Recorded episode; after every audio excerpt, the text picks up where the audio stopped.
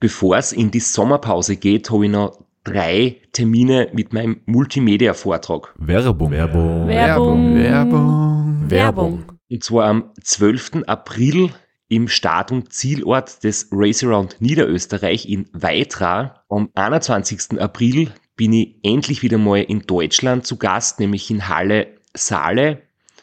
Und nach fünf Jahren Pause bin ich am 25.05. wieder in Kärnten. Und zwar in der Artbox in St. Gertraud bei Franschach. Es gibt ein paar Highlights vom Race Across America, Einblicke in meinen 24-Stunden-Rekord und natürlich ganz viel Anekdoten, teilweise auch sehr lustige, aus meinen beiden Teilnahmen beim Transcontinental Race. Wir haben sicher auch Zeit zum Plaudern, zum ein bisschen Fachsimpeln und gemeinsam einen schönen Abend zu genießen. Ihr findet alle Infos, alle Termine auf meiner Website auf www.christophstrasser.at. Dort gibt's auch die Links und die Möglichkeit, Tickets zu kaufen. Bis bald. Werbung. Werbung. Werbung. Werbung. Werbung Ende. Herzlich willkommen bei Sitzfleisch Dem Podcast mit Florian Kraschitzer. und Christoph Strasser. Und in Staffel 2 reden wir über das Race Around Austria.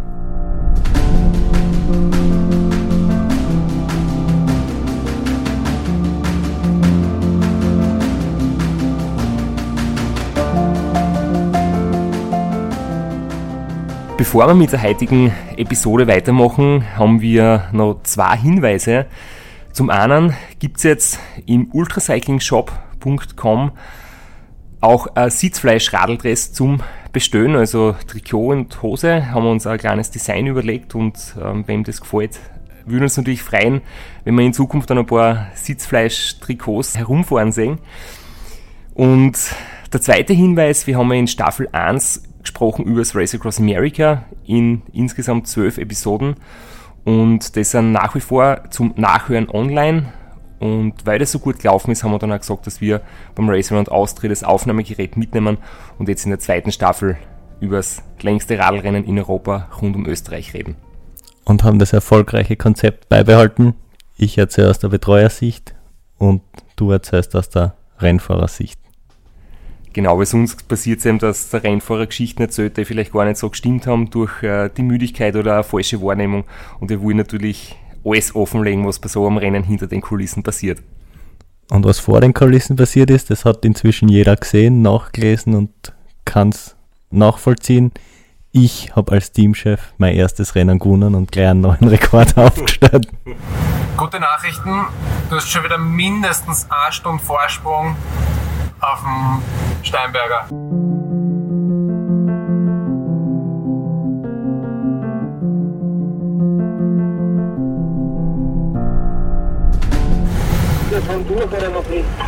Nein, eben noch nicht. Und es ist schon über eine Stunde her jetzt, dass wir durch sind. Jawohl, Motiviert die? ja, Vollgas. Ja, die Motivation möchte, dass du den Berg mit dafür nimmst. Ich nehme sogar mit Obi. Aufi, Obi und dann noch Omi auch noch. Bis in die Weinstraße mindestens. Und dann eine nach Kärnten auch noch. Und Omi noch auf die Hand. Das ist eine Ansage. Ja, das war Zwischenstand, den da die Tagschicht gegeben hat, irgendwo im Burgenland. Ganz so ist es dann nicht ausgegangen, dass es in der Tagschicht noch ausgeht, bis nach Kärnten zu fahren. Das war dann doch ein bisschen zweit. Das war ziemlich in der Mitte vom Burgenland, also wir sind äh, von Niederösterreich über die Donaubrücken gefahren, dann fährt man ein bisschen entlang des Neusiedlersees. Und dann wird es eigentlich wieder recht hügelig. Und das war kurz vorm Geschriebenstein, also so Mitte des Tages, früher Nachmittag sind wir da durchgekommen. Es war sehr warm, es war sicher ziemlich ein heißer Tag, also jetzt nicht unglaublich heiß, es hat so an die 30 Grad gehabt, also ich sage jetzt einmal für mich als jemanden, der es gar nicht so gern mag, wenn es heiß ist, es hat gerade noch passt. Schöne Landschaft, aber sehr hügelig und ja, es war dann einfach eine, gute Info zu wissen, dass wir gut unterwegs sind, dass die Motivation stimmt und dass äh, der Zwischenstand sehr erfreulich ist, bevor wir dann eigentlich in ein Gebiet kommen, wo es zwar zum Radlfahren sehr schön ist, aber immer anstrengend wird, weil jetzt dann auch im Burgenland, wo man glaubt, es ist flach, wo immer mehr Höhenmeter auf uns zukommen. Ja, jetzt bist du ein bisschen zu weit fortmarschiert schon. Du hast ja noch ausgesucht eigentlich die Wattwerte äh, von der Donaubrücke. Das ist immer so eine, so eine erste Hallmark eigentlich. Das zweite Mal über die Donau. Das erste Mal fährt man Richtung Süden. Das ist so eine, eine Marke, die man sie merkt in dem Rennen und die man als wichtig erachten. Deswegen hast du von da die, die Daten ausgesucht. Richtig. Du hast jetzt wieder dein Mitarbeitsminus vom Penalty vor dem Start ausbessert und hast super mitgedacht. Danke. Ja, wir haben die Donaubrücken überquert ähm, von Niederösterreich Richtung Süden und das war noch das war noch 18 Stunden und 13 Minuten Rennzeit und der Schnitt waren 33,15 kmh und 250 Watt Durchschnittsleistung habe ich da gehabt. Und du musst jetzt auch rückblickend sagen, dass ich da echt sehr zufrieden bin, weil natürlich so die Durchschnittsleistung auf ähm, Rundkurs, wie zum Beispiel bei den 24-Stunden-Weltmeisterschaften in Borrego Springs, da fährst du halt immer sehr konstant, da hast du keine Störfaktoren, du musst du nicht, äh, da hast du keine Abfahrten, wo du quasi ruhen lässt, keine Kreuzungen, wo du vielleicht eine Stopptafel, eine Vorrangtafel ähm, anbremsen musst. Das heißt, da ist es wesentlich konstanter möglich zum Fahren und da habe ich eigentlich auch bei meinen besten Ergebnissen immer gehabt 250 Watt über die 24 Stunden und jetzt über 18 Stunden bei einem Rennen, wo ich weiß, ich habe noch mindestens drei Tage vor mir eigentlich die gleiche Wattzahl. Das hat einfach Kassen, ich bin ziemlich gut unterwegs, ziemlich am Limit und wir haben eigentlich einen Plan total gut umsetzen können mit Ernährung und mit, mit Sitzposition und einfach, es, es war alles perfekt, es war super, ein super Zeichen. Ja, und anders als auf einem Rundkurs gibt es doch mehr, man bleibt einfach öfter stehen und damit haben wir die letzte Folge beendet mit so einem sogenannten kleinen Service. Und die Frage, die sich wahrscheinlich viele draußen stellen, haut dir das nicht voll aus dem Rhythmus aus? Wenn du stehen bleiben musst und dann musst du wieder wegfahren von Null und wahrscheinlich hast du einen schweren Gang drin, weil du nicht mitgedacht hast beim rechts zugefahren. Äh, wie, wie ist das? Wie nervig ist das, da wieder wegstarten zu müssen? Das war gar nicht nervig, weil auf so einen Stopp ist man im Prinzip eingestellt und den haben wir uns ja vorher ausgemacht. Das heißt, wir besprechen da schon 10, 15 Minuten vorher, was jetzt da noch alles passieren wird. Das war in der letzten Folge ähm, das tolle Gespräch, wo wir diskutiert haben, ob ich ein frisches Leiberl anziehe oder das, was ich am Start schon einmal angehabt habe. Und das heißt, wir haben gewusst, das ist, es steht an Sonnencreme einschmieren, es steht an ein Trikotwechsel, es steht an kurzer Radlcheck, Trinkflaschen austauschen. Und da bin ich drauf eingestellt, da weiß ich, jetzt wird's, es dauert dann eh nur im Prinzip 30 Sekunden.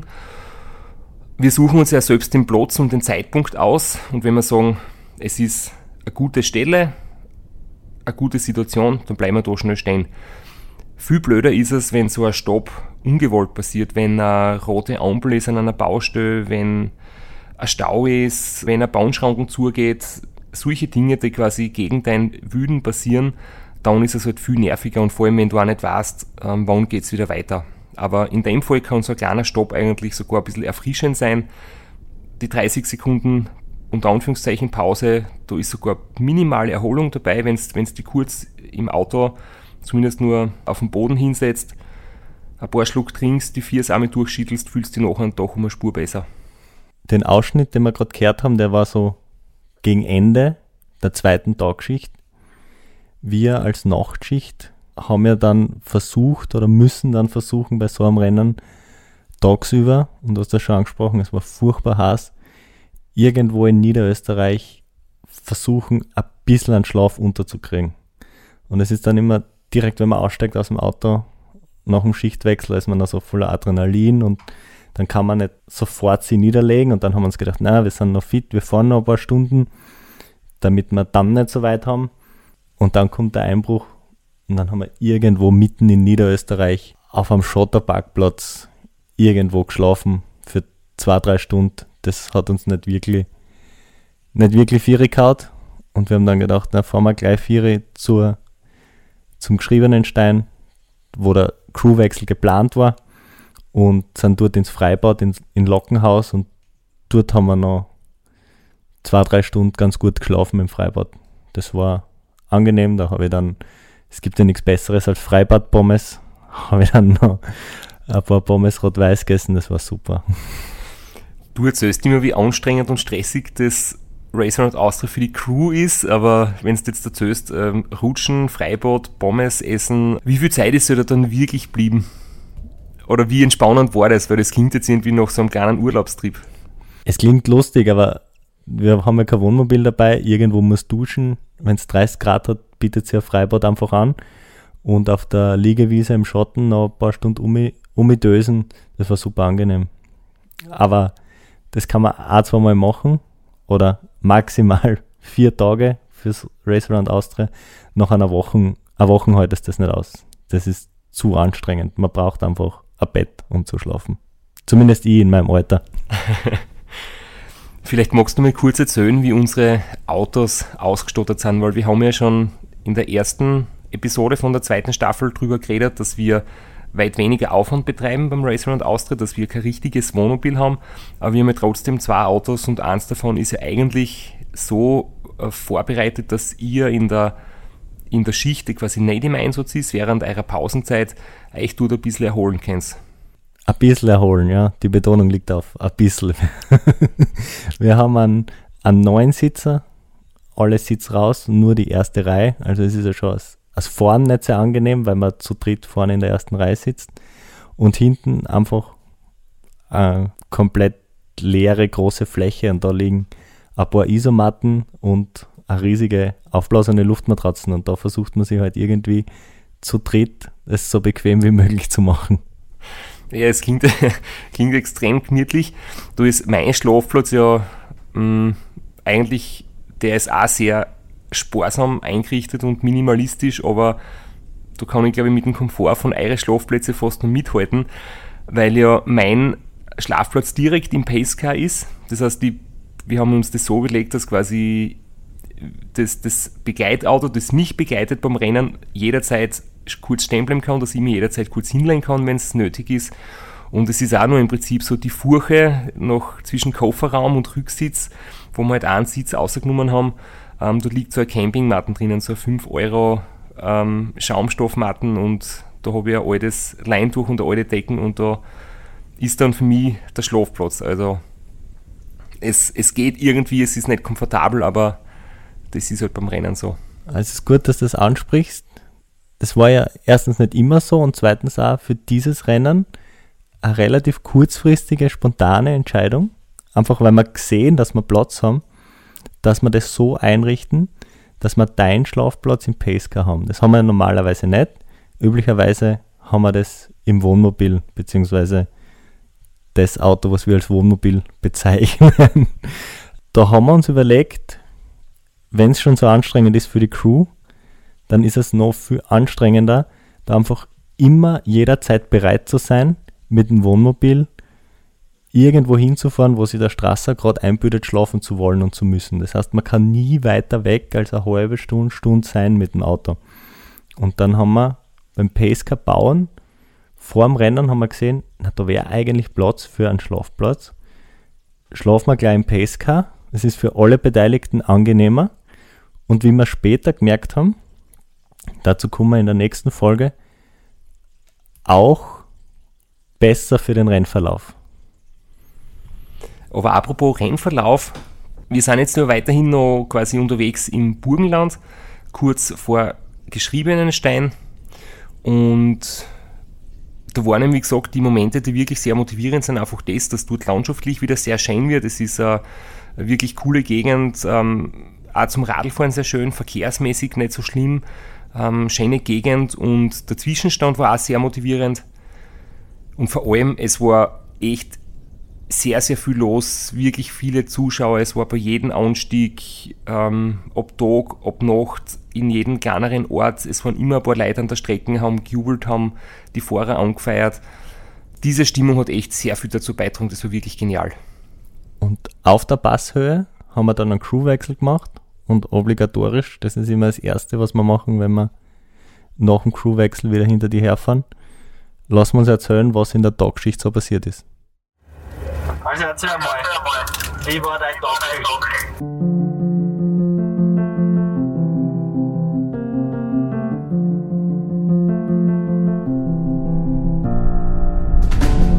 Wie ihr auf dem Haft quasi Ah, ist mir gerade richtig dreckig gegangen und saumiert und war super Einbruch und das hat sich dann ein bisschen hintat, aber dann ein Koffein und ein Guarana und viel Blödsinn reden und dann wieder bergauf gegangen. Und wieder die scheint hat und äh, richtig schnell Radfahren gegangen ist, dann hat es wieder super gepasst. Und das hat dann eigentlich den ganzen Tag durchgestanden.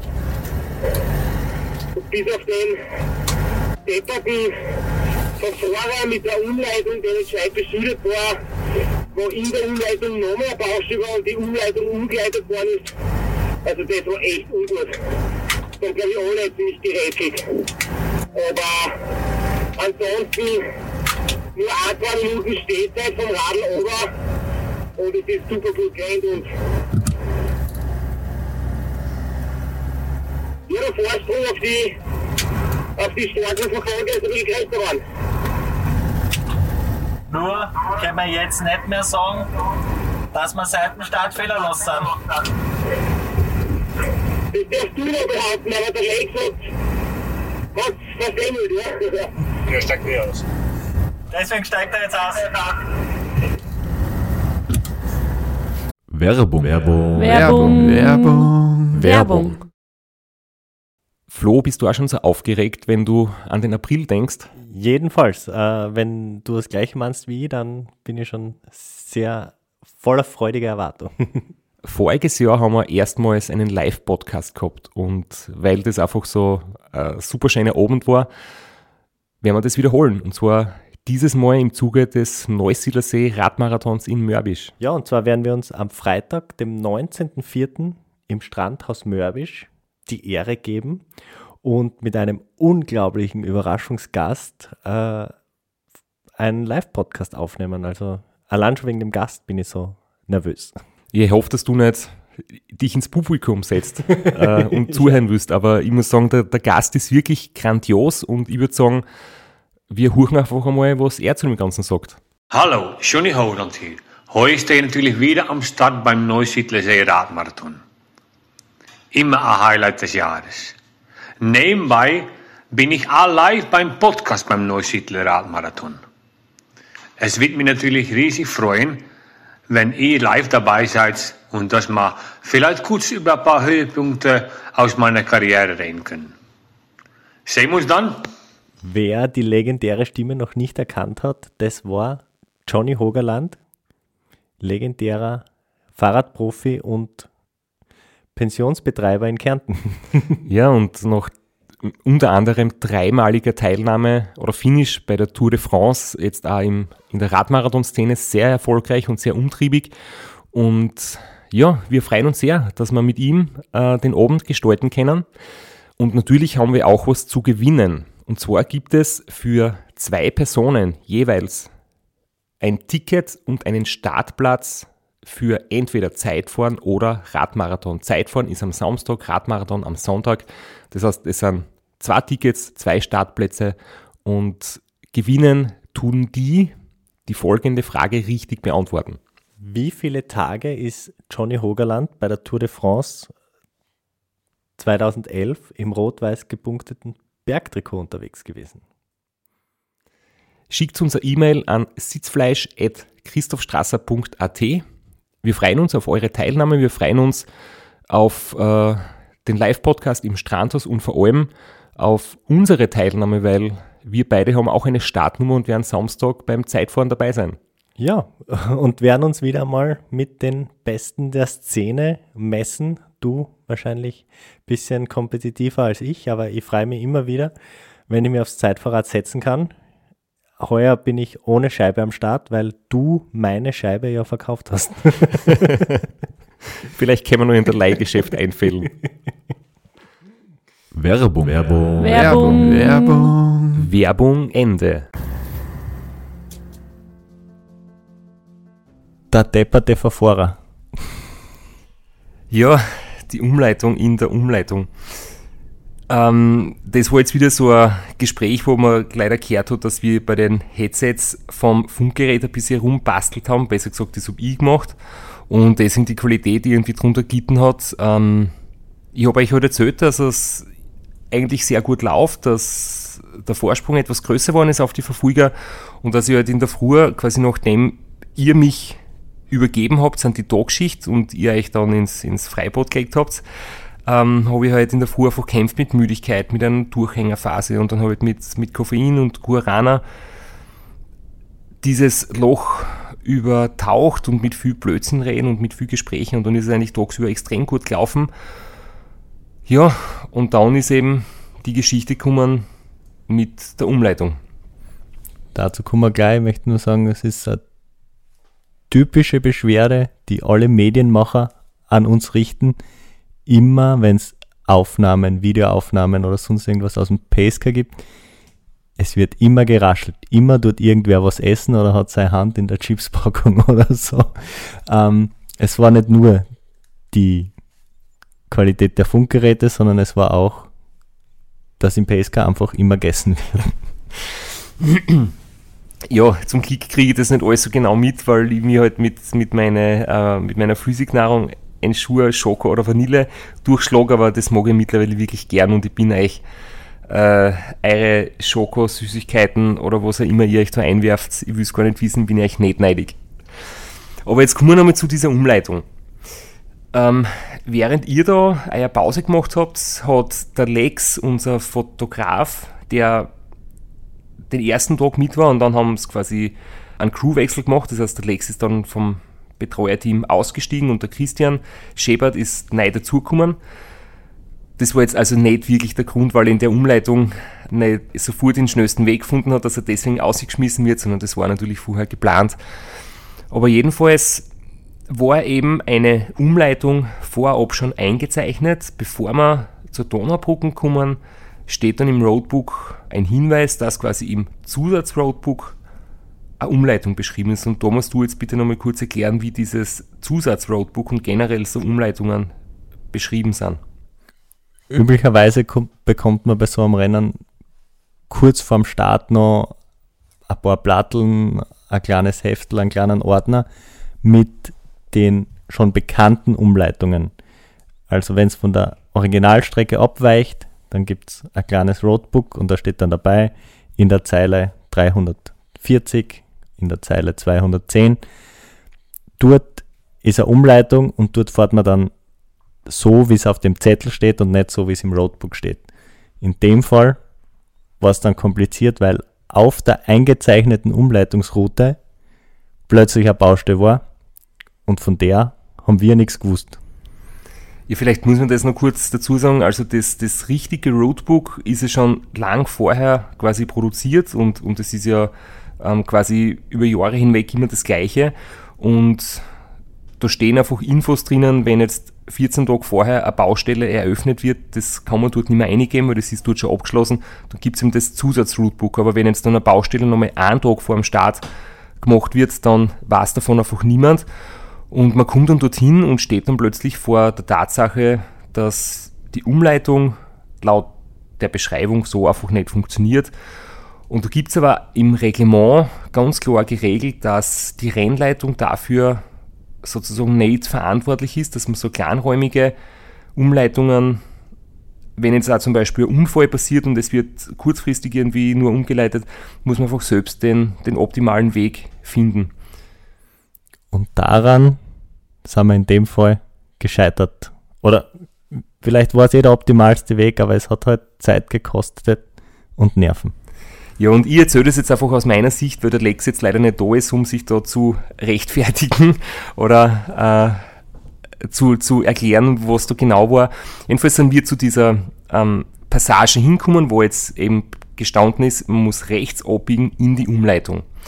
Ähm, dort war eine Straßensperre mit einem Vorverbotsschild und dann haben wir uns gedacht, eigentlich soll da die Umleitung sein, aber da ist definitiv die Straßen gesperrt. Da fahren wir nicht hin, sondern fahren wir die normale Strecken weiter.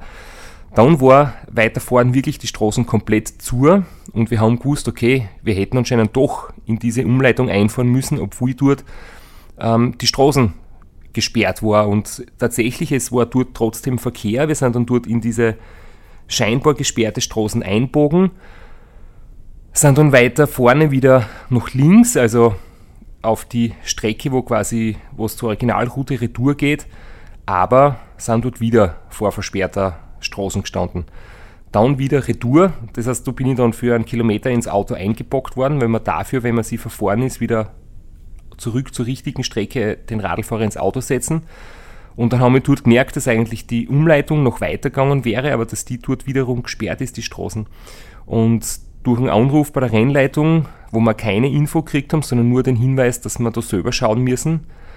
Ich glaube, das liegt ja daran, dass die Rennleitung nicht einem Team vielleicht Tipps gibt und den anderen nicht, sondern dass sie gleiche Voraussetzungen für alle, das heißt, muss jeder mit der Situation selbstständig umgehen. Und erst dann haben wir mit, mit Google Maps und mit äh, solchen Dingen rausgefunden, dass man wirklich ähm, in so einer kleinen Ortschaft irgendwie rundherum fahren muss, um diese Baustelle zu umfahren. Und wir haben es dann im Endeffekt richtig gemacht, aber wir haben halt im Nachhinein gesehen, dass die Fahrer hinter uns an der gleichen Passage um ein paar Minuten weniger braucht haben. Und auch die vor uns. Also wir waren ja nicht die Ersten. Es, beim Race Across America, da haben wir immer ein bisschen mehr, kriegen wir immer ein bisschen mehr Spiel von der Rennleitung, weil wir meistens dann die Ersten sind und sie keiner auskennt und das Roadbook dann auch nicht so gut erschlossen ist. Aber in dem Fall sind schon einige Teams durch, einige Solofahrer durch, die haben das alle geschafft und das ist auch klar, das kriegt man dann auch von der Rennleitung keinen Hinweis. Und dann ist uns noch was aufgefallen, dass wir natürlich dann gespannt mitverfolgt haben, dass eine Viertelstunde später, eine halbe Stunde später eben die anderen Spitzenfahrer hinkommen sind an die gleiche Passage. Und wir haben gesehen, der GPS-Tracker steht plötzlich still. Das heißt, wir haben uns gedacht, sie stehen jetzt und denken nach oder suchen die Lösung und haben uns gedacht, passt, die haben das gleiche Problem und die haben das jetzt auch nicht hundertprozentig perfekt gelöst. Aber im Nachhinein sind wir draufgekommen, dass wenn der GPS-Tracker von der original eingespeicherten Route abweicht, das nicht ansagt wird. Das heißt, die sind in Wirklichkeit schon auf der Umleitung gewesen, aber scheinbar hat der GPS-Tracker, ähm, es ist auch scheinbar auf der Strecke gestanden. Und erst dann, wie quasi die Umleitung vorbei war und sie wieder auf der Strecke waren, haben wir gesehen, der GPS-Tracker bewegt sich weiter und haben dort erkannt, wir haben jetzt wieder ein paar Minuten an Vorsprung sozusagen eingebüßt. Aber da muss ich auch sagen, dass das wirklich eine schwierige Situation war. Wir haben keinen offensichtlichen Fehler gemacht. Wir haben halt nicht ganz so schnell die perfekte Lösung gefunden. Und ich bin da niemandem böse oder, oder enttäuscht, aber der Lex hat dann trotzdem aussteigen müssen. Aber wie gesagt, nicht deswegen.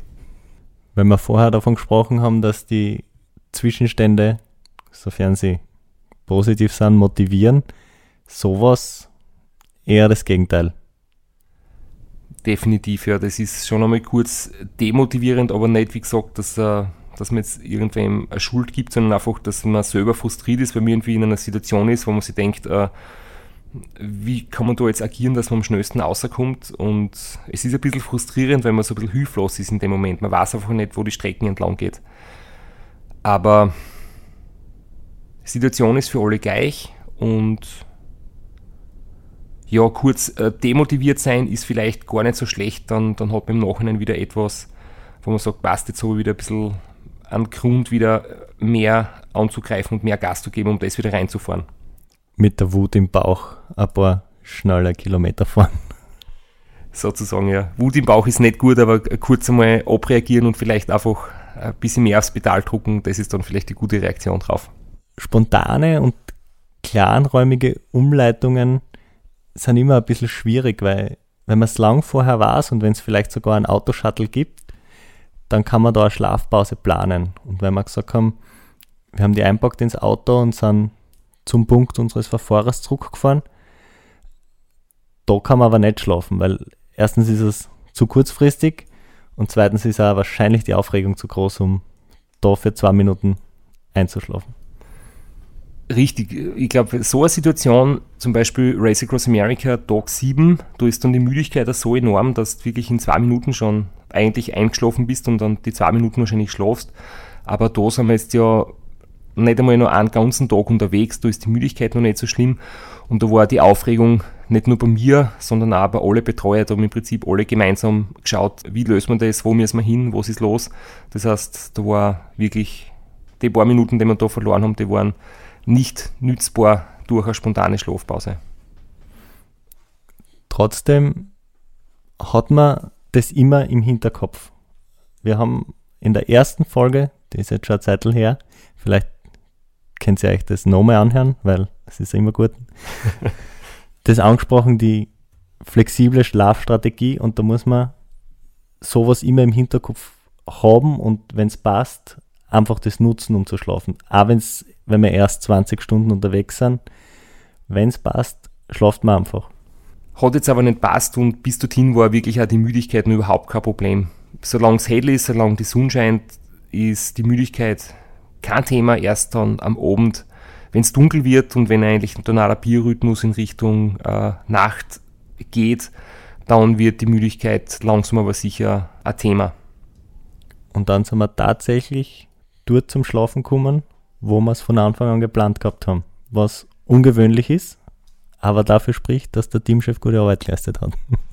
Aber bevor wir zur Schlafpause kommen, zur ersten, hast du noch eine andere Herausforderung gehabt, nämlich es war wiederum eine Umleitung einzeichnet im Roadbook. Und zwar sind wir jetzt bereits in Güssing, also im Südburgenland, und da war auch eine kurzfristige Streckenänderung im zusätzlichen Roadbook vermerkt. Und jetzt suchen wir uns an, ob du das so souverän gelöst hast wie der Lex oder noch souveräner. So, und jetzt da, jetzt geht's los. Jetzt müssen wir konzentriert sein. Okay, Time Station ich gebe dir jetzt einen Flow, weil jetzt wird's zum was tun.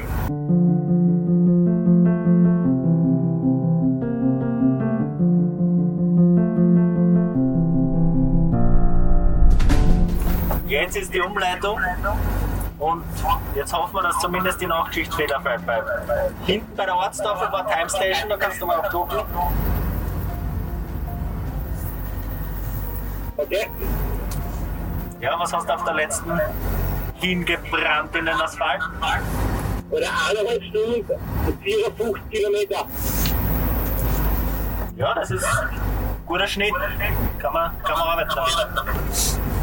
Okay, falscher Alarm, das war der falsche Kreisverkehr. Es geht erst in 9 Kilometer, ist ein Kreisverkehr. Dann geht's los, dann geht's um alles.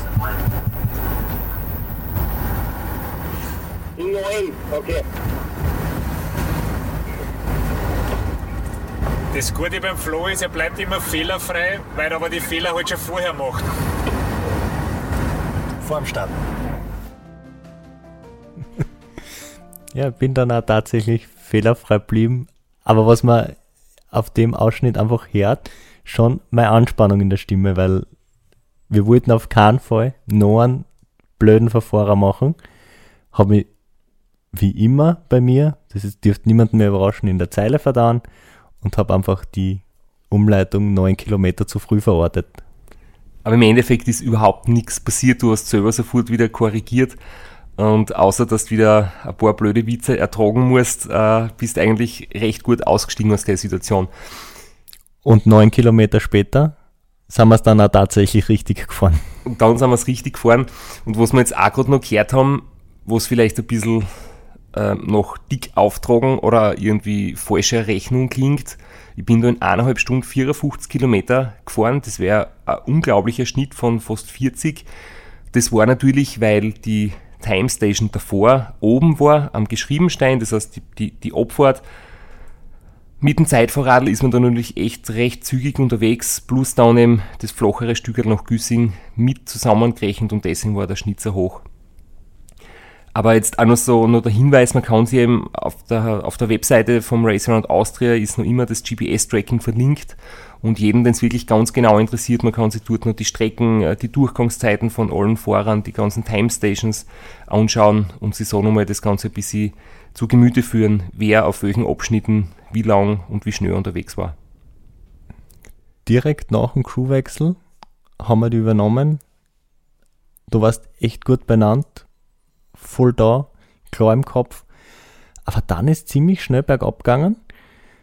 Wir waren eigentlich ein bisschen überrascht, vielleicht eine Spur enttäuscht, dass es dann mit der ganz schlimmen Müdigkeit schon so früh gekommen ist.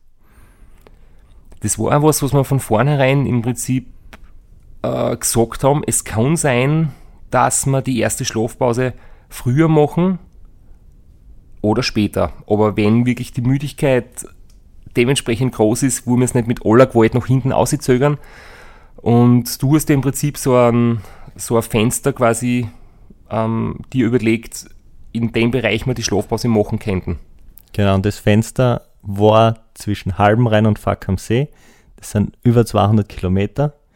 Ist ein Riesenfenster und wir haben es dann, aber gerade, dass wir nur durch Halbenrhein durchgekommen sind und dann war es wirklich zum Schlafen. Es ist einfach nicht gegangen und es war kein Problem, es, es war im Plan. Ja, und ich weiß noch, wir sind eben dort im Südosten von der, von der Steiermark dann unterwegs gewesen. Also man fährt da quasi etwas innerhalb von Bad Radkersburg durch.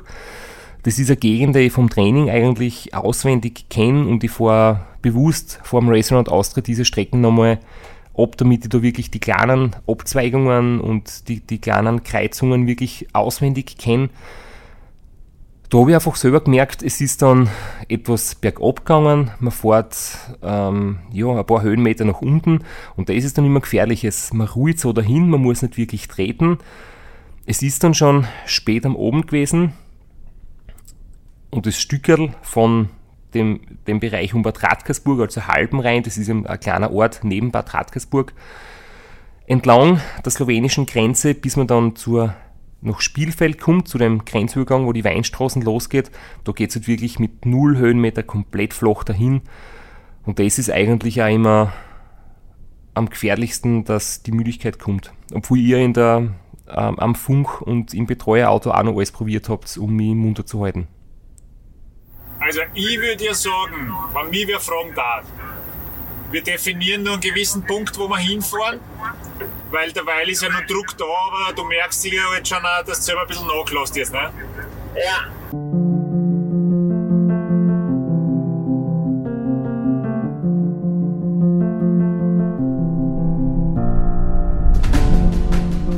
Und bis zu dem Punkt fahren wir, den fahren wir quasi an und dann lassen wir wieder ausruhen, genauso wie wir es immer beim Ram machen. Dann haben wir die kurz nieder und dann starten wir wieder. Willst, wenn du aufstehst, gleich einstarten in die Weinstraßen? Oder willst du ein paar Kilometer davor, dass du was zum Aufwärmen hast? Ich werde eher kleine starten. Klingt nicht so schlecht, weil wenn du sowieso sagst, du willst gleich früh einstarten, dann ist eh wurscht, ob wir schon halb drin sind. Startest sowieso voll ein. Ob jetzt unten ins Spielfeld wegfahren oder ein paar Meter weiter oben.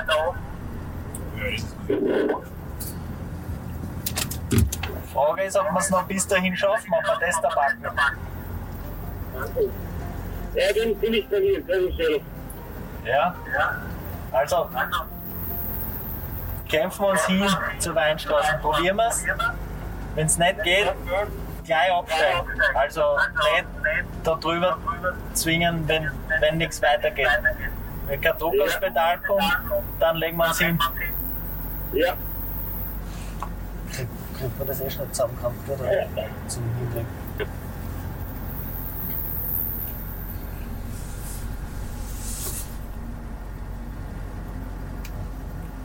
Ich meine, der hat jetzt auch eine zweite Luft gekriegt, gell? Das ist jetzt nicht so, dass, dass nichts weitergeht, oder? Er fährt ja ordentlich. Ah, das würde ich sagen, das ist schon, das ist schon okay. Also das ist schon noch vertretbar jetzt zu vorne Ja, ja. dem 30er. Der hinten beißt natürlich zu. Also solange er über 30 fährt. Ja, okay.